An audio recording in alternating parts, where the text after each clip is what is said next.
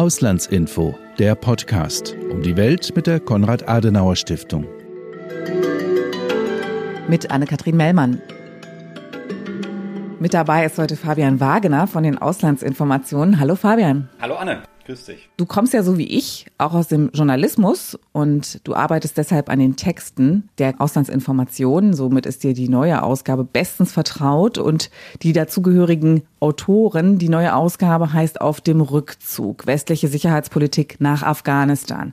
Und auf dem Cover der Ausgabe, da sieht man einen Soldaten, der da so durchs Dunkle läuft. Fabian, was genau ist da zu sehen? Das ist eine Aufnahme von Ende August 2021 von einer Nachtsichtkamera. Und die zeigt einen einzelnen US-Soldaten, der ein Transportflugzeug betritt. Es handelt sich dabei um den letzten US-Soldaten, der Afghanistan verlässt. Also das Bild hat daher eine starke Symbolkraft. Es zeigt den Moment, in dem der 20-jährige amerikanische Einsatz in Afghanistan endgültig endet. Und das ist der Grund, warum wir das ausgewählt haben. Dazu kommt die Optik durch diese Nachtsichtkamera-Optik. Das Bild ist ja sehr grünlich, kann man sagen, und auch verschwommen, aber man erkennt eben doch sehr gut den Soldaten, der das Flugzeug betritt und Afghanistan verlässt. Es wirkt auch ein bisschen so, als hätte der Mann das sehr, sehr eilig. Das beschreibt auch ganz gut die Emotionen in dieser Situation. Alle hatten es eilig. Die Lage war katastrophal, desaströs, vor allen Dingen am Flughafen von Kabul. Für die deutsche Politik war dieser Abbruch des Einsatzes dort, so muss man es, glaube ich, nennen, auch desaströs und die Aufarbeitung dauert immer noch an. Damit, darum geht's auch in dem Heft Auslandsinformationen in der aktuellen Ausgabe. Und unter anderem habt ihr dazu, hast du dazu Carlo Masala interviewt und der kritisiert die Bundesregierung, die deutsche Politik in dem Zusammenhang sehr, sehr stark mit harten Worten und sagt eben unter anderem, dass sich in Sachen Aufarbeitung eigentlich überhaupt noch gar nichts getan habe, Fabian. Äh, ja, ich würde sagen, dass er an anderen Stellen vielleicht sogar noch deutlicher äh, wird. Aber äh, ja, du hast recht, äh, aus Masalas Sicht ist die Aufarbeitung alles andere als fortgeschritten mit Blick auf den Afghanistan-Einsatz. Die Erklärung, die er dafür äh, hat, ist indes relativ simpel. Äh, es ist einfach so gewesen, dass in der Politik schlicht andere Dinge eine Rolle gespielt haben in der Zeit danach. Das ist vor allem der Bundestagswahlkampf. Da wissen wir ja selber, dass oder es wurde oft thematisiert, dass auch da ja Außenpolitik in gewisser Weise unter ferner Liefen lief, also kaum stattgefunden hat. Und nach dem Bundestagswahlkampf kam dann die Koalitionsbildung und somit stand die Aufarbeitung des Afghanistan-Einsatzes jetzt nicht ganz oben auf der politischen Agenda. Das heißt, sie steht also noch aus. Fabian, vielleicht ganz kurz ein paar Worte zu Carlo Masala. Warum wurde er ausgewählt? Äh, Herr Masala ist Professor für internationale Politik am Institut für Politikwissenschaft an der Universität der Bundeswehr in München und beteiligt sich intensiv an der sicherheitspolitischen Debatte in Deutschland. Unter anderem in Form des Podcasts Sicherheitshalber, in dem er regelmäßig mit anderen Expertinnen und Experten sicherheitspolitische Themen auf eine, wie ich finde, sehr differenzierte, aber auch sehr kurzweilige Art bespricht. Herr Masala ist also ein ausgewiesener Experte auf dem Gebiet der Sicherheitspolitik und er scheut sich auch nicht, du hast das schon äh, angedeutet, er scheut sich nicht, Dinge klar zu benennen. Das finde ich zeigt sich auch sehr deutlich in unserem Interview. Hm, unter anderem spricht Masala davon, äh, dass der liberale Imperialismus in Afghanistan eine krachende Niederlage erlitten habe. Ja, und was er damit meint, ist im Grunde, dass unser, dass der Export unseres politischen Systems, so wie wir uns das schon oft äh, fälschlicherweise vorgestellt haben, so nicht funktionieren kann. Das ist eine völlig überzogene Vorstellung. Man müsse sich da realistischere Ziele setzen, kleinere Brötchen backen. Ja, und was meint er damit zum Beispiel bringt er dann Ruanda, den Genozid, der dort stattgefunden hat. Da hätte man natürlich intervenieren können. Allerdings vielleicht nicht gleich mit der Zielsetzung, dort unsere Demokratie zu implementieren, sondern das realistischere, kleinere Ziel in dem Zusammenhang hätte eben ganz einfach bedeutet, dass man sich überlegt, wie kann man in dem Land so intervenieren, dass man einen Genozid für die Zukunft verhindert, dass auszuschließen ist, dass so etwas nochmal passiert. Ja? ja, ja, ja, ja, ja, das ist tatsächlich so, dass Herr Masala ziemlich deutlich mehr Realismus fordert. Man könnte vielleicht auch sagen, mehr Bescheidenheit äh, bei außenpolitischen Zielsetzungen. Aber, und das, äh, glaube ich, ist ziemlich zentral, das auch zu betonen, das will er keinesfalls so verstanden wissen, als dass man sich jetzt äh, aus allem raushalten sollte und der Dinge hart, die da kommen, sondern im Gegenteil, eine aktive Außenpolitik ist natürlich weiterhin notwendig. Die Herausforderungen, die wir sehen, die sind ja auch einfach immens. Er spricht da in dem Interview verschiedenste Themen und Themenbereiche an, China, Russland, das Thema Migration, auch die Pandemie und, und den Zustand der Europäischen Union. Also es gibt da viel zu tun. Ja, und das ist im Grunde auch der Tenor sämtlicher Autoren dieses Hefts, dass man sich nicht einfach raushalten kann. Diese Herausforderungen, die er da anspricht, China und Russland, die geopolitischen Machtverschiebungen, die sind ihm besonders wichtig. Also er sagt da eben auch, dass es ganz, ganz wichtig sein wird für die Zukunft, dass wir uns überlegen, wie wir diesen beiden Ländern, diesen beiden Großmächten eigentlich gegenübertreten wollen. Also er findet unter anderem, dass wir uns nicht so stark von China wirtschaftlich abhängig machen sollen, wie wir das im Moment tun. Äh, ja, weil das die eigene Position schwächt, diese Abhängigkeit. Interessant fand ich in dem Zusammenhang auch die Ausführung Masalas mit Blick auf China, wo er sagt, dass, das, dass China praktisch nach dem Lehrbuch einer werdenden Supermacht agiert. Das heißt, der internen Entwicklung des Landes folgte der Ausbau des Militärs und dann das anhaltende Streben nach regionaler Hegemonie in Asien. Diese wiederum äh, sei die Voraussetzung dafür, sich auf globaler Ebene zu einem ernsthaften Konkurrenten der USA entwickeln zu können. Und diesem Hegemoniestreben kann man nun laut Masala äh, nicht einfach zusehen, sondern muss sich mit den Partnern in der Region solidarisieren, mit, äh, etwa mit Australien und Japan. Und das macht Deutschland ja auch schon, äh, wie zum Beispiel die Entsendung der Fregatte Bayern in den Indopazifik zeigt. Ganz neu für mich in dem Zusammenhang war der Begriff, den er benutzt, äh, Total Defense. Also ins Deutsche übertragen heißt es so viel wie umfassende Verteidigung. Und das ist so ein Konzept, das im Grunde auf die gesamte Gesellschaft abzielt und eben nicht nur auf die militärische Verteidigung. Also er benutzt diesen Begriff im Zusammenhang Russland, die andere aufstrebende Großmacht, ja, weil bei Russland eben zu beobachten ist, da gibt's hybride Angriffe, da gibt's Desinformationskampagnen und viele Länder, die solchen Attacken ausgesetzt sind, so wie wir ja auch, die ähm, reagieren darauf schon ganz anders. Die begreifen das eben im Gegensatz zu uns als gesamtgesellschaftliche Aufgabe und schauen dann zum Beispiel auch auf die Schulen und auf die, ich nenne es mal Medienkunde, die dort stattfindet mit den Kindern, damit sie wissen, wie Quellen einzuschätzen sind, wie Informationen einzuschätzen sind, die ihnen zum Beispiel auf Social Media begegnen. Das ist natürlich sowas, da ähm, haben wir in Deutschland noch nicht wirklich viel zu bieten, was ich an meinem Schulkind sehr gut beobachten kann. Alles, was der weiß, das weiß der von seinen Eltern. Also das ist natürlich natürlich so ein Punkt, an dem man vielleicht nochmal nach, nachrüsten kann. Daneben auch in dem Zusammenhang betont Herr Masala auch die Bedeutung des Aufbaus sogenannter redundanter Strukturen. Das heißt, Staaten müssen sich gegen Angriffe auf die kritische Infrastruktur wappnen. Sie müssen die Strukturen so aufbauen, äh, dass sie in der Lage sind, auch im Fall massiver Attacken auf die kritische Infrastruktur, die Grundversorgung im Land aufrechtzuerhalten. Ja, und wie sind wir nun eigentlich aufgestellt? Dazu haben die beiden Kass-Sicherheitsexperten Nils Börmer und Philipp Dienstbier gearbeitet über deutsche Sicherheits- und Verteidigungspolitik nach Afghanistan ganz konkret. Und sie sagen da oder sie fordern, dass die Hauptlast der konventionellen Verteidigung in Mittel- und Nordeuropa von der Bundesrepublik Deutschland getragen werden müsse. Das ist natürlich besonders interessant vor dem Hintergrund der aktuellen Spannungen im russisch-ukrainischen Konflikt. Und ich habe darüber mit Philipp Dienstbier gesprochen. Ja, hallo Philipp, schön, dass du dir die Zeit genommen hast, heute hier zu sein. Ich freue mich auch sehr. Vielen Dank für die Einladung. Steigen wir doch gleich mal ein mit dem aktuellsten Thema vor dem Hintergrund des russisch-ukrainischen Konflikts. Ihr schreibt ja, Deutschland muss das Rückgrat sein der NATO-Abschreckung gegenüber Russland. Warum denn eigentlich Deutschland? Also warum nicht Frankreich oder Großbritannien? Ich denke, es kommt auf Deutschland an, weil wir als bevölkerungsreichstes und wirtschaftskräftigstes Land in der EU und eben auch eines der bevölkerungsreichsten und wirtschaftskräftigsten Mitglieder der NATO eine besondere Verantwortung haben. Und wenn wir die nicht übernehmen, wer dann? Deutschland, und ich denke, das müssen wir uns immer wieder bewusst machen, hat aufgrund der EU und der NATO in den letzten Jahrzehnten massiv profitiert. Das betrifft unsere Sicherheit, das betrifft unseren Wohlstand. Es wird immer gerne darauf verwiesen, dass wir heutzutage von Freunden umgeben sind und das ist sicherlich auch richtig, doch die EU und die NATO sind eben nicht von Freunden umgeben und an ihren Außengrenzen massiv herausgefordert. Und wenn EU und NATO eben Grundlage unserer Sicherheit und unseres Wohlstands sind, dann ist es nicht nur unsere Verantwortung, dann ist es auch unser Interesse, dass wir die Verantwortung hier übernehmen und dass wir eben, du hast es angesprochen, das Rückgrat der konventionellen Verteidigung auch wieder werden. Das ist, denke ich, ein leistbarer Beitrag. Das haben wir auch wiederholt versprochen. Und deswegen wird es von Deutschland eben nun erwartet. Ja, das kostet Geld, das kostet viel Geld. Würdest du denn sagen, dass der deutsche Staat gegenwärtig genug Geld steckt in die Bundeswehr? Also der Verteidigungsetat wurde ja zwischendurch auch wieder aufgestockt, aber reicht das? Es hat viel zusätzliches Geld in den letzten zehn Jahren gegeben. Das wird sicherlich niemand bestreiten. Also wir sind innerhalb von zehn Jahren von einem Ansatz etwas unter 30 Milliarden auf jetzt über 50 Milliarden angewachsen.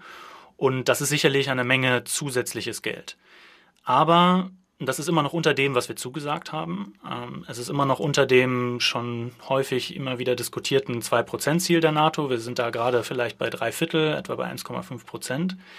Es ist aber auch, und das ist, glaube ich, wichtig, sich in Erinnerung zu rufen, weit unter dem, was wir mal ausgegeben haben. Ja, also diese angebliche Aufrüstung, die oft lamentiert wird, von der kann eigentlich keine Rede sein. Wir reden davon, dass wir etwas wiederherstellen, dass wir viele Jahre sträflich vernachlässigt haben und eben viele Jahre auch von der Substanz gelebt haben und dass wir jetzt wieder aufholen müssen. Und deswegen ist der Aufwuchs der letzten Jahre sicherlich erfreulich aber er reicht eben noch nicht aus. Und, das muss man auch sagen, es ist eben auch nicht sicher, dass dieser Aufwuchs sich so weiter fortsetzen wird. Jetzt mit einer neuen Bundesregierung, die natürlich auch berechtigterweise Geld für Klimapolitik, für Sozialpolitik aufwenden möchte, die andererseits sagt, sie möchte die Schuldenbremse wieder einhalten, da fragt sich, ob die neue Bundesregierung auch zukünftig bereit ist, eben diesen Aufwuchs weiter mitzutragen. Und die Sorge, dass zwischen diesen Prioritäten das Verteidigungsbudget aufgerieben wird, die ist, denke ich, sehr groß und auch berechtigt. Andererseits zeigt sich ja auch gerade im Moment aktuell sehr deutlich, dass es da bestimmte Notwendigkeiten gibt. Lass uns doch vielleicht, Philipp, zuerst mal aufs Personal schauen. Ist denn die Bundeswehr zahlenmäßig gut aufgestellt? Das Personal ist sicherlich eine der großen Baustellen der Bundeswehr. Die Abschaffung der Wehrpflicht ähm, ist bis heute ein massives Problem für die Bundeswehr. Die Abschaffung zeigt eben auch, dass wir in einer anderen Welt gelebt haben vor 2014.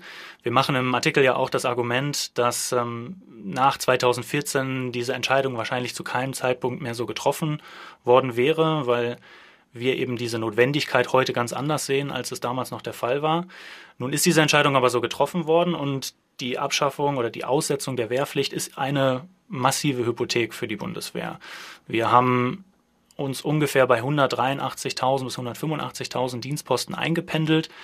Es soll eigentlich bis 2027 ein Personalkörper von ungefähr 203.000 Männern und Frauen entstehen. Und diese Diskrepanz zeigt einfach, dass wir personell auch nicht hinterherkommen. Und das zieht sich durch alle Teilstreitkräfte. Personal fehlt an vielen Stellen und in bestimmten Bereichen. Man könnte sich den Cyber- und Informationsraum herausgreifen. Da werden hunderte Dienstposten geschaffen für Fachkräfte, an denen es ohnehin mangelt in Deutschland und bei denen die Bundeswehr natürlich auch mit dynamischen, attraktiven zivilen Arbeitgebern konkurriert. Und das ist ein massives Problem. Also das Personal ist sicherlich eines der größten Baustellen, das die Bundeswehr derzeit hat. Schauen wir mal auf Material und Beschaffung. Ich erinnere mich vor allen Dingen an die Zeit so vor ungefähr sieben Jahren. Da gab es massive Kritik am Zustand, an der Ausrüstung der Bundeswehr und immer wieder auch skandalöse Fälle von Waffen, die nicht funktionierten, Beschaffung, die nicht klappte. Also die Bundeswehr war eigentlich Hohn und Spott ausgesetzt. Wie sieht's da heute aus? Wo siehst du die größten Defizite? Ich würde sagen, es ist ein bisschen wie in puncto Verteidigungsbudget. Wir haben erkennbare Fortschritte erzielt, das ist richtig, aber auch hier sind sie nicht ausreichend. Ähm, es gibt ja diesen Bericht zur materiellen Einsatzbereitschaft der Hauptwaffensysteme, also gewissermaßen eine Art Benchmark, die zeigt, ähm, wie sich der Zustand der Ausstattung verändert hat und der hat sich auf jeden Fall verbessert. Der liegt bei etwa 77 Prozent Einsatzbereitschaft nun aktuell. Das ist erstmal gut. Aber was sich zeigt, wenn man sich das genauer anschaut, ist, dass wir eine sehr starke Variierung zwischen den verschiedenen Systemen haben. Also was gut funktioniert, ist meistens das, was nicht besonders neu ist, schon seit einigen Jahren eingeführt, aber eben auch noch nicht zu alt. Oder Systeme, die aus dem zivilen Bereich gewissermaßen einfach von der Stange gekauft werden können. Probleme sind meistens neu eingeführte Waffensysteme oder eben sehr, sehr alte Waffensysteme. Und gerade letzteres ist ein, ein großes Defizit, denn wir haben einfach ein politisches Problem, das dafür sorgt, dass wir bei alten Systemen diese schlechte Einsatzbereitschaft haben. Wir haben eine Reihe von Waffensystemen, die eigentlich schon vor Jahren hätten durch neue Anschaffungen ersetzt werden müssen. Diese Entscheidungen gehen in Deutschland ja durch den Bundestag und diese politische Entscheidung, diese Systeme zu ersetzen, die steht einfach in bestimmten Bereichen seit Jahren aus und wird auch nicht getroffen. Das wirkt sich eben auf unsere Einsatzbereitschaft aus, das wirkt sich auch auf unsere Bündnisfähigkeit aus. Wenn man sich beispielsweise konventionelle Verteidigung oder Rückgrat konventionelle Verteidigung, hattest du angesprochen, einen wichtigen Baustein anschaut, das ist unser Beitrag zur sogenannten NATO-Speerspitze, das ist ein schneller Eingreifverband, eine Brigade, die im Krisenfall schnell mobilisiert und verlegt werden könnte. Da haben wir 2023 die Zusage getroffen, wieder diese Speerspitze zu stellen. Und nachdem das bei dem letzten Mal, als wir die Verantwortung für die Speerspitze übernommen hatten, bereits so gewesen war, ist es nun wieder so, dass der Leitverband sich notwendige Ausstattung, Material, Ausrüstung von anderen Verbänden einholen muss weil es selbst nicht über ausreichend Material verfügt. Das ist ja eine sehr kritische Bestandsaufnahme, wenn man sich vergegenwärtigt, dass es natürlich auch aktuell und in Zukunft um Auslandseinsätze der Bundeswehr geht und gehen muss.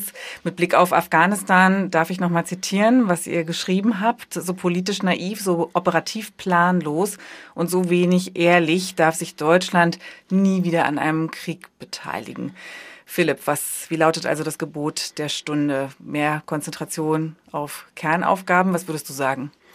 Wir schreiben das und ich denke, das kann man auch durchaus so vertreten. Afghanistan könnte möglicherweise sogar eine Chance sein, weil es nämlich Ressourcen frei macht, aber noch viel wichtiger dafür sorgt, dass nicht länger der Blick darauf verstellt wird, was die eigentliche existenzielle Sicherheitsbedrohung für uns ist. Und das ist die Bedrohung durch ein Russland an der NATO-Ostflanke, was gezeigt hat, dass es bereit ist, die territoriale Souveränität und die internationale regelbasierte Ordnung herauszufordern. Wir stehen vor keiner kleineren Aufgabe, als eben diese beschriebenen grundlegenden militärischen Umbrüche einzuleiten, die dafür sorgen, dass wir wieder Garant der Verteidigung Europas gegen eine solche Sicherheitsbedrohung werden können die Refokussierung auf die Landes- und Bündnisverteidigung, die Wiederherstellung der Fähigkeit, eben Operationen mit Großverbänden des Heeres und klassischen Gefechtsarten zu führen, die Rückbesinnung auf die Rolle als Rückgrat der konventionellen Abschreckung in Europa.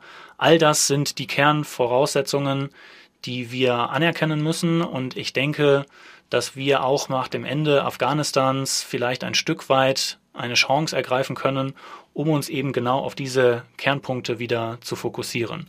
Und nach dem Ende des Afghanistan-Einsatzes, der natürlich eine einschneidende Erfahrung auch für die deutsche Öffentlichkeit war und deswegen auch breit diskutiert würde, ist es nun vielleicht auch an der Zeit, dass breit mit der Öffentlichkeit diskutiert wird, worum es geht, was unser Interesse ist und dass wir uns eben in einem Umfeld von, ich nenne es mal Machtpolitik, befinden, in dem es wichtig ist, dass wir die Abschreckung erzeugen, die dafür sorgt, dass es eben nicht Konflikte geben wird oder zu Konflikten kommt und auch die militärische Handlungsfähigkeit wiederherstellen, die dafür sorgt, dass auch der Diplomatie eben Raum gegeben wird und dass wir dafür sorgen können, dass diese Spannungen und Krisen, die ja gerade auch wieder aktuell rund um die Ukraine sehr sichtbar sind, dass die nicht eskalieren und dazu führen, dass wir in Europa einen Konflikt sehen müssen und auch vermitteln, dass wir eben nicht nur umgeben sind von Freunden. Ganz herzlichen Dank für deine Einschätzung. Schön, dass du da warst. Danke, Philipp Dienstbier.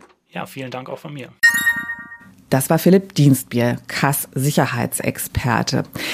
Die Ausstattung der Bundeswehr ist ein ganz wichtiges Thema, natürlich in dem Zusammenhang Auslandseinsätze der Bundeswehr.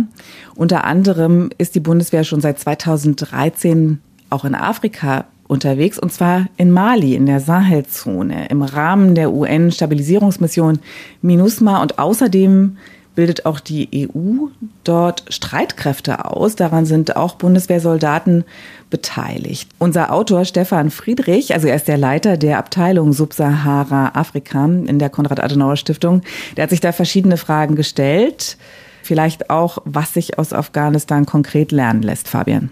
Äh, ja, äh, zunächst stellt sich natürlich äh, in dem Zusammenhang die Frage, inwieweit die Einsätze überhaupt miteinander verglichen werden können. Und unser Autor stellt da gleich zu Beginn klar, dass sich der Sahel und Afghanistan in vielerlei Hinsicht gravierend unterscheiden.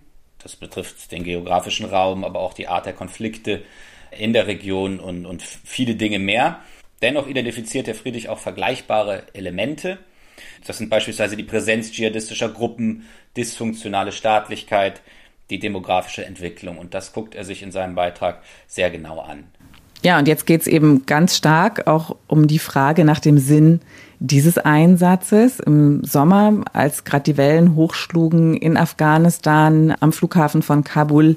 Da wurde die damalige Kanzlerin Angela Merkel in einer Pressekonferenz dann auch ganz direkt nach Mali gefragt und der Sinnhaftigkeit dieses Auslandseinsatzes. Da stellt sich die Situation in Mali etwas anders dar. Hier gibt es einen sehr starken französischen Beitrag. Ich glaube, dass wir auch dort ja die Aufgabe, also wir von deutscher Seite unterstützen MINUSMA. Das ist eine Unterstützung eines politischen Prozesses zum Zusammenhalt von äh, Mali, der aber längst nicht so umfassend ist, wie wir uns Hoffnungen gemacht haben im Blick auf Afghanistan. Ich muss äh, ganz klar sagen, wir müssen uns diese Fragen stellen. Die kann ich heute nicht abschließend beantworten. Ich kann nur sagen, dass äh, jetzt schon klar ist, dass unsere Hoffnungen, dass wir neben der Bekämpfung des Terrorismus und äh, was das anbelangt, ist es ja inzwischen so, dass Al-Qaida äh, heute solche Anschläge auf die Vereinigten Staaten von Amerika, wie das am 11. September 2001 gewesen ist, nicht mehr von Afghanistan machen könnten. Aber alles, was sich daran angeschlossen hat, ist äh, nicht so geglückt und nicht so geschafft worden, wie wir uns das vorgenommen haben. Und das ist eine Erkenntnis, die ist bitter. Sie ist bitter für die vielen Afghanen, die auf diesem Weg sehr, sehr aktiv mitgemacht haben. Aber ganz offensichtlich ist es eben nicht eine so starke Entwicklung gewesen, äh, dass das schon gelungen ist. Auf jeden Fall dauert es zeitlich sehr, sehr viel länger, als wir uns das gedacht haben. Wir waren immerhin fast 20 Jahre jetzt in Afghanistan. In dieser Zeit ist es nicht gelungen. Und insofern muss man sagen, dass das keine erfolgreiche Bemühung war und dass man daraus Lehren ziehen muss. Ja. Und seine Ziele auch ähm, kleiner fassen muss, glaube ich, bei solchen Einsätzen. Ja, Frau Merkel steht in diesem O-Ton, wie ich finde, hörbar äh, unter dem Eindruck der Ereignisse in Afghanistan. Sie wirkt ernüchtert und nachdenklich, kann man, glaube ich, sagen. Und interessant ist, finde ich, auch der zeitliche Aspekt, den sie anspricht. 20 Jahre war man in Afghanistan und am Ende haben die Taliban wieder die Macht übernommen. Äh, das ist natürlich wirklich desillusionierend. Ja, und die Frage, welche Lehren man daraus zieht, die spricht sie ja dann auch an. Ja, sagt, dass man die Ziele, also dass man im Grunde kleinere Ziele entwickeln müsste. Ja, und dann ist eben die große Frage, wie muss man die denn definieren, diese kleinen Ziele mit Blick auf Mali? Also ich denke, ein Hauptaspekt, der hier wichtig ist, ist das Stabilisieren, also die Sicherheitslage in der Region verbessern, damit die Menschen wieder besser leben können, weil bislang ist die gesamte Region extrem instabil und explosiv. Herr Friedrich spricht selbst in dem Zusammenhang in seinem Beitrag von einer hochexplosiven Mischung. Dabei kommt vieles zusammen. Das ist die prekäre Sicherheitslage, die Demografie, Armut und wirtschaftliche Perspektivlosigkeit, die, und, aber auch die Folgen des Klimawandels mit Dürren und Überflutungen und zunehmender Versteppung, die dann wiederum Auswirkungen auf die Landwirtschaft hat. Die politische Situation ist also hochgradig fragil Allein in Mali fanden in jüngerer Zeit ja zwei Militärputsche statt. Und erst vor kurzem kam es zu einem Putsch in Burkina Faso, dem massive Proteste gegen die Regierung vorausgegangen waren. Und interessanterweise da eben auch unter dem Applaus der Bevölkerung, die das ja offensichtlich gut geheißen hat, was da passiert ist, dass das Militär die Macht übernommen hat. Also es spricht natürlich auch Bände über die Sicherheitslage in der Region. Interessant auch in dem Zusammenhang der Hinweis von Stefan Friedrich auf die Konsequenzen für Europa. Also er dröselt dann nochmal ganz detailliert auf, wie dynamisch die Bevölkerungsentwicklung ist in der Sahelzone. Also unter anderem in Burkina Faso, da haben zur Zeit der Unabhängigkeit 1960 war das, fünf Millionen Menschen gelebt. Heute, also über 60 Jahre später, sind es schon 21 Millionen, also eine mehr als Vervierfachung der Bevölkerungszahl. Und ich denke, eins ist klar für uns auch in Europa, wenn diese Menschen einer extremen Perspektivlosigkeit gegenüberstehen und einer extremen politischen und wirtschaftlichen Instabilität, dann ist das etwas, was sie in die Flucht treibt. Äh, ja, das ist genau so. Das ist das, was Herr Friedrich auch an mehreren Stellen deutlich macht in seinem Beitrag. Allerdings ist das Ziel der Stabilisierung, ich glaube, das kann man so sagen, derzeit in ziemlich weiter Ferne. Äh, trotz verschiedener Stabilisierungsmissionen, die du ja auch schon angesprochen hast, und trotz des entwicklungspolitischen Engagements verschlechtert sich die Sicherheitslage in der Region leider zusehends. Die äh, Herausforderungen sind also immens und es wird vor dem Hintergrund der Entwicklung zusehends auch die Frage nach dem Sinn des Einsatzes gestellt. Für Herrn Friedrich allerdings ist in dem Zusammenhang klar, dass es keine Lösung sein kann, insbesondere aus europäischer Sicht, den Sahel einfach sich selbst zu überlassen. Daher ist es also ganz, ganz wichtig, den Menschen eine Lebensperspektive zu geben. Dabei können wir helfen. Trotzdem, Auslandseinsätze stehen derzeit ganz stark in der Diskussion, auch wegen Afghanistan. Deswegen lohnt sich natürlich auch immer wieder der Blick in die Vergangenheit und äh, da ganz klar auch der Blick nach Syrien und der Blick nach Irak. Unsere beiden Autoren Simon Engelkes und David Labude haben darüber gearbeitet unter dem Titel Intervention ist nicht immer die Lösung, nicht Intervention aber auch nicht. Und sie stellen die Frage, ob Zurückhaltung also als oberstes Gebot gelten kann. Ich habe darüber mit Simon Engelkes gesprochen. Hallo Simon, schön, dass du heute bei mir bist. Hallo. Lass uns in Sachen Intervention vielleicht erstmal auf Irak schauen. Simon, wie kam es überhaupt damals zum Irakkrieg? Also seit den 90er Jahren gab es bereits Bestrebungen der Vereinten Nationen zur Beseitigung der Bio- und Chemiewaffen des Iraks, der diese im ersten Golfkrieg gegen den Iran äh, verwendet hat. Und 2003 wandte sich dann der US-Präsident George W. Bush äh, direkt an den irakischen Diktator Saddam Hussein und gab ihm eine Frist von 48 Stunden, das Land zu verlassen. Dieser Frist kam Saddam nicht nach und wenige Stunden nach Ablauf des Ultimatums begannen dann die Bombenangriffe. Neben dem Verdacht auf Massenvernichtungswaffen, die der Irak im Besitz haben sollte, war es auch ein erklärtes Ziel der Kriegsparteien, die Diktatur von Saddam Hussein zu beenden, unter der Massenmorde an Kurden und Schiiten begangen wurden. Und Saddam wurde außerdem vorgeworfen, Al-Qaida zu unterstützen, die ja an den Anschlägen vom 11. September 2001 beteiligt gewesen sind, ähm, sowie Angriffspläne gegen die USA. Es war also aus der Argumentation der USA heraus ein Präventivkrieg. Da die USA und Großbritannien kein explizites Mandat vom UN-Sicherheitsrat zum Angriff des Iraks erhalten haben, fand also ohne ein UN-Mandat äh, diese Intervention statt. Dennoch schlossen sich unter US- und äh, britischer Führung weitere 47 Staaten an, die sich als Koalition der Willigen bezeichneten. Deutschland hingegen war ein erklärter und entschiedener Kriegsgegner. Und warum Deutschland ein Problem damit hatte, das hatte, glaube ich, auch ganz stark mit der Argumentation für diesen Einsatz zu tun der USA. Sehr berühmt geworden, in die Geschichte eingegangen sind die Worte des damaligen Außenministers Colin Powell, inzwischen verstorben. Er hat damals vor dem UN-Sicherheitsrat ganz klar für diesen Einsatz geworben mit der Begründung, es gebe dort Massenvernichtungswaffen. Hören wir doch noch mal rein.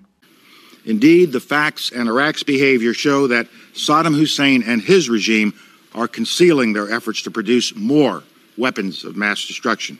Da sagt Colin Powell also, dass die Fakten zeigen, dass Saddam Husseins Regime noch mehr Massenvernichtungswaffen produziert, anstatt abzurüsten. Wobei natürlich die Frage war, welche Fakten überhaupt. Also Gerhard Schröder, damals Bundeskanzler in Deutschland, SPD, der fand diese Erklärung dubios. Ja, und so beteiligte sich Deutschland dann auch nicht an diesem Einsatz, wie du es gerade schon erwähnt hast, Simon. Es gab kein UN-Mandat. Die USA mussten also mit ihrer Koalition der Willigen alleine in den Krieg ziehen. Ähm, vielleicht kannst du noch mal sagen, die, das Ziel dieser Intervention bestand also erstmal darin, diese Massenvernichtungswaffen zu finden und zu zerstören, also unschädlich zu machen, die Diktatur zu stürzen und gegen Al-Qaida zu kämpfen. Aber gab es denn auch eine Exit-Strategie? Über solche Exit-Strategien wird ja im Zusammenhang Afghanistan nun auch häufiger gesprochen. Also hatte man eigentlich klar vor Augen, wie man das Land hinterlassen wollte, was man erreichen wollte? Genau, also die, die Planung für die Intervention äh, seitens der Koalition der Willigen, vorrangig der USA, waren vor allem militärisch motiviert. Die Frage eines möglichen demokratischen Übergangs wurde eher zweitrangig behandelt. Und das führte dann in der Folge auch dazu, dass äh, unzureichende Mittel für Wiederaufbau und für die Verwaltung bereitgestellt wurden. Die Koalition, die schon vorhandenen und unter dem, dem Saddam-Regime unterdrückten, aber trotzdem noch schwelenden im Land gesellschaftlichen Konflikte äh, unterschätzt hatte. Und das hat sich dann auch gezeigt in den Weichenstellungen, die die US-Besatzungsmacht im Irak in der Folge gelegt hat. Also die Verwaltung war durch grassierende Korruption bereits unbrauchbar gemacht, aber die USA entfernten weiterhin Zehntausende Beamte und über 700.000 Sicherheitskräfte, die mit dem äh, Baath-Regime von Saddam Hussein in Verbindung standen. Das hieß natürlich, dass der Kollaps der staatlichen Institutionen im Land vorprogrammiert war. Also war das sowas wie eine politische Säuberung? Man hat die Anhänger der Baath-Partei beseitigt, sowohl aus der Verwaltung als auch aus dem Sicherheitsapparat. Ganz genau.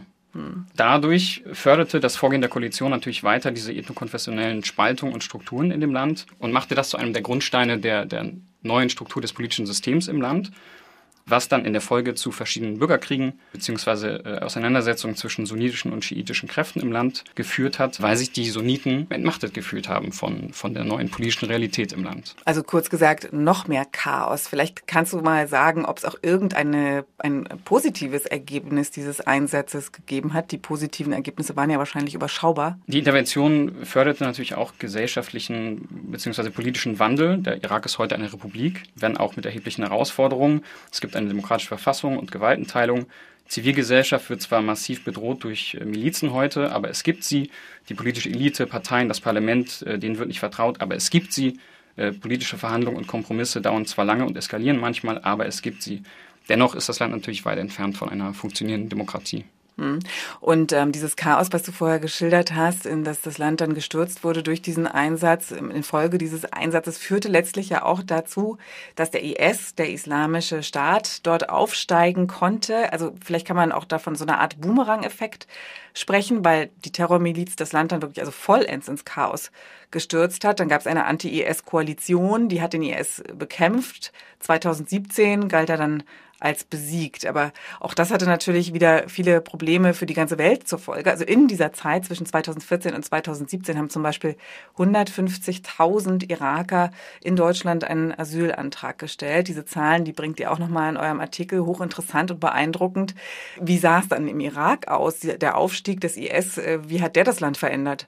Ja, dieser ideologische Fanatismus und die extreme Brutalität des äh, sogenannten Islamischen Staates, auch gegenüber Sunniten, ähm, aber vor allem eben auch Minderheiten wie Christen und Jesiden, befeuert durch den syrischen Bürgerkrieg dann ab 2011, ermöglichte erst die Bildung einer gesamtirakischen Militärallianz äh, aus christlichen, sunnitischen, schiitischen Milizen, die sich dann zu den sogenannten Volksmobilisierungseinheiten zusammenschlossen und Resten der irakischen Armee, die wiederum mit Hilfe der USA und auch des Iran unter hohen Verlusten des IS äh, diesen bis 2017, 18 territorial besiegen konnten. Und diese Dynamik äh, führte dann zu etwas, was wir im Artikel als irakischen Burgfrieden bezeichnen, der bis heute äh, weiterhin anhält. Und so viel bedeutet, dass irakische Politiker aus den unterschiedlichsten Hintergründen trotzdem noch nach Kompromissen suchen, um eben ein Wiederaufflammen dieser Gewalt zu verhindern. Also Kompromisse sind wieder möglich.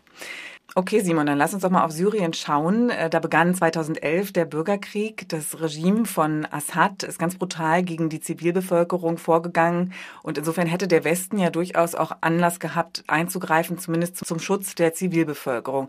Aber er hat es nicht getan. Hätte er können? Also die Grundvoraussetzungen waren auf jeden Fall da. Syrien bildet quasi ein Lehrbuchbeispiel für die Notwendigkeit von humanitären Interventionen oder die viel besprochene Responsibility to Protect, äh, die internationale Schutzverantwortung. Wir haben staatliche Massenhinrichtungen gesehen, Inhaftierungen, Folter, Fassbombenangriffe, Belagerung ganzer Städte und eben auch Chemiewaffeneinsätze, für die äh, US-Präsident Obama auch eine rote Linie äh, gesetzt hatte. Und dann im August 2013, als erstmalig Chemiewaffen eingesetzt wurden, kam es zu keiner westlichen Reaktion. Das hat natürlich auch die Glaubwürdigkeit des Westens massiv beeinträchtigt. Wahrscheinlich hatte das auch mit den schlechten Erfahrungen zu tun, die man im Irak gesammelt hatte. Das kann durchaus sein, denn Interventionsnarrative speisen sich auch immer aus der Vergangenheit. Ähm, die gescheiterte UN-Mission in Somalia 1993 beispielsweise führte dann zum Zögern beim Völkermord in Ruanda ein Jahr später. Äh, das Scheitern beim Massaker von Srebrenica 1995 ermöglichte erst die Intervention, die Militärintervention im Kosovo 1999 und das umstrittene Engagement in Afghanistan, im Irak und die Ablehnung westlicher Intervention und diese Ungewissheit, welche Verbrechen dann tatsächlich on the ground stattgefunden haben, äh, kann natürlich auch ein Grund für das Nichthandeln in Syrien gewesen sein. Und dann irgendwann kam Russland mit ins Spiel und ich glaube, da besteht auch ein direkter Zusammenhang. In dem Moment war es für den Westen dann auch einfach ein Stück weit unmöglich geworden, noch zu intervenieren. Genau. Diese Blockade hat allerdings vorher schon angefangen, dass dem Westen ähm, gewissermaßen die Hände gebunden gewesen sind und es zu keiner humanitären, internationalen oder westlich angeführten Intervention gegen das Assad-Regime gekommen ist. Nicht zuletzt wegen der Blockade im UN-Sicherheitsrat, die vorrangig durch China, aber eben auch Russland als Schutzschild des Assad-Regimes äh, vorangetrieben wurde. Das ist zurückzuführen äh, auch auf das Misstrauen gegenüber der NATO-Intervention in Libyen, wo gesagt wurde, wir wollen nur humanitär intervenieren, aber am Ende kam es dann auch zu einem Regimesturz von äh, Muammar Gaddafi. Und die USA und vor allem auch die US-amerikanische Öffentlichkeit waren kriegsmüde und lehnten militärisches Eingreifen nach fast zehn Jahren Krieg im Irak und in Afghanistan weitgehend ab. 63 Prozent der amerikanischen Öffentlichkeit auch nach den Chemieeinsätzen durch äh, das Assad-Regime. Diese Kriege in Nahost hatten natürlich auch Milliarden äh, an äh, US-Dollar verschlungen. US-Soldaten sind dabei ums Leben gekommen. Das war einer der Gründe, warum US-Präsident Obama eine Luftkampagne oder den Einsatz von Bodentruppen ausschloss, der auch notwendig gewesen wäre, um beispielsweise Schutzzonen zum Schutz der Zivilbevölkerung oder Flugverbotszonen einzurichten. Genau, deswegen lass uns auch noch mal schauen, was diese Nicht-Intervention im Syrien-Konflikt für Folgen hatte. Welche Konsequenzen gab es da, Simon? Ja, die Folgen für Syrien heute sind natürlich ähm, furchtbar. Assad hat äh, quasi zurück zur alter Stärke gewonnen, kontrolliert mittlerweile äh, über die Hälfte des syrischen Territoriums wieder. Ein Ende seiner Herrschaft ist nicht in Sicht und im Laufe des Konflikts sind über eine halbe Million Menschen getötet worden, Hunderttausende wurden verschleppt. Wir haben über sechs Millionen Binnenvertriebene, fast sieben Millionen Syrerinnen und Syrer sind ins Ausland geflüchtet, viel in die Region, aber viel eben auch nach Europa. Und deswegen ist Syrien ein Beispiel für die ja, neue sicherheitspolitische Realität, in der Ära einer westlichen außenpolitischen Zurückhaltung. Während Europa von den Folgen betroffen ist, bauen andere Akteure, wie beispielsweise Russland und der Iran, ihren Einfluss auf. Und in Syrien fehlte eben der politische Wille für eine Intervention gegen äh, das Assad-Regime oder für den Aufbau einer Drohkulisse gegenüber dem Assad-Regime. Und auch wenn wir uns den Irak anschauen und die negativen Folgen, die diese Intervention ähm, für das Land gehabt hat, kann die Schlussfolgerung eben nicht sein, grundsätzlich auf militärische Interventionen zu verzichten. Mhm. Siehe Syrien. Ganz herzlichen Dank für deine Einschätzung, Simon. Gerne. Das war Simon Engelkes mit einer ja wirklich sehr erschreckenden Bilanz einer Nichtintervention und was dann daraus folgen kann. Also ich glaube, man kann festhalten, pauschal ablehnen, das ist unmöglich, schon allein aus ethischen Gründen. Das sind einfach die großen Fragen der Zeit, die wir uns stellen müssen, gerade vor dem Hintergrund dessen, was aktuell passiert im Osten Europas. Also wir müssen wissen, was wollen wir tun, an welcher Stelle und welche Rolle spielt Deutschland. Ja, und diese äh, Ausgabe der Auslandsinformation will zu eben dieser Debatte einen Beitrag leisten. Das Heft blickt auf Zustand und Zukunft der Bundeswehr, auf mögliche Lehren aus dem Afghanistan-Einsatz, auf Mali, Libyen, Syrien, Irak und den Konflikt um Bergkarabach. Es gibt also, und so viel Werbung sei mir vielleicht erlaubt an dieser Stelle, eine Menge Interessantes in der Ausgabe zu lesen, wie ich finde. Ja, sehr viele Anregungen. Ganz herzlichen Dank, Fabian Wagner, und danke auch euch fürs Zuhören. Danke auch an Philipp Dienstbier und Simon Engelkes. Und das war's von Auslandsinfo, der Podcast mit Anne-Kathrin Mellmann.